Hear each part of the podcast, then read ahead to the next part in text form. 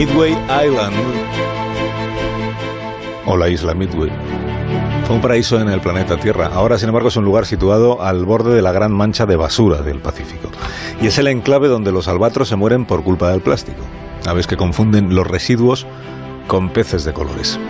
Hoy en Historia de con Javier Cancho, una historia de una matanza.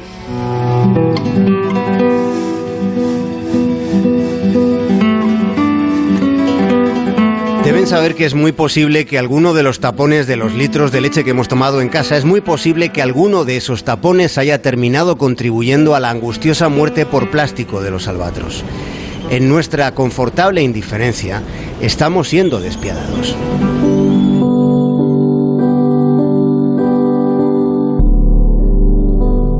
Midway Island es el corazón de las tinieblas del tiempo que estamos viviendo. Esa isla está a unos 2.000 kilómetros de Alaska, al norte del océano. Ese paraje era conocido como la isla del sonido de los pájaros. Y en este momento, y desde hace tiempo, ese sonido resuena con un eco mortecino. Esa isla al borde de la cloaca de basura del Pacífico es la gran morgue de los albatros. A esos animales magníficos el estómago se les está llenando de plástico. Les hommes d'équipage prennent des albatros, vastes oiseaux des mers. La semana pasada dedicábamos un capítulo a Baudelaire, un tipo que fue tan moderno que en Las Flores del Mal ya le escribía versos a los albatros.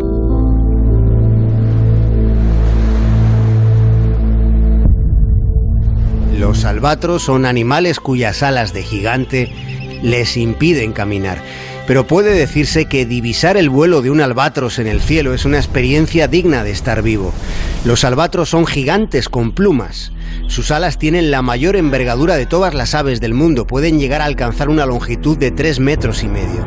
Con esas alas surcan los vientos oceánicos, planeando durante horas ininterrumpidamente y sin necesidad de batirlas ni una sola vez.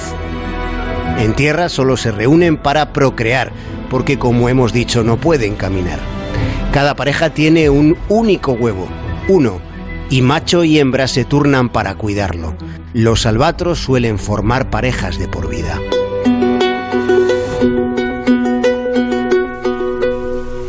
Los albatros mantienen intensas relaciones afectivas.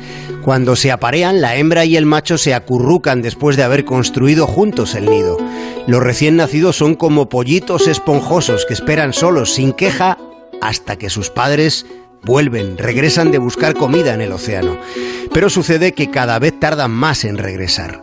Las corrientes llevan la mierda plástica hasta el atolón de los albatros, donde mueren unos 200.000 albatros al año como consecuencia de los desperdicios de nuestro estilo de vida. La tragedia de los albatros ha sido filmada con 400 horas de rodaje por un tipo llamado Chris Jordan.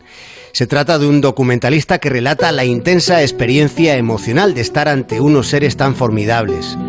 Verlos vivos, cuenta Jordan, es una inmensa alegría. Contemplarlos muertos es una profunda tristeza. Jordan apela a la conciencia humana para reconducir el rumbo, para hacer lo correcto en nombre de la naturaleza y de sus criaturas. Su obra, ese documental, está disponible gratis para que pueda verlo quien tenga interés en saber lo que está pasando, en saber lo que estamos haciendo.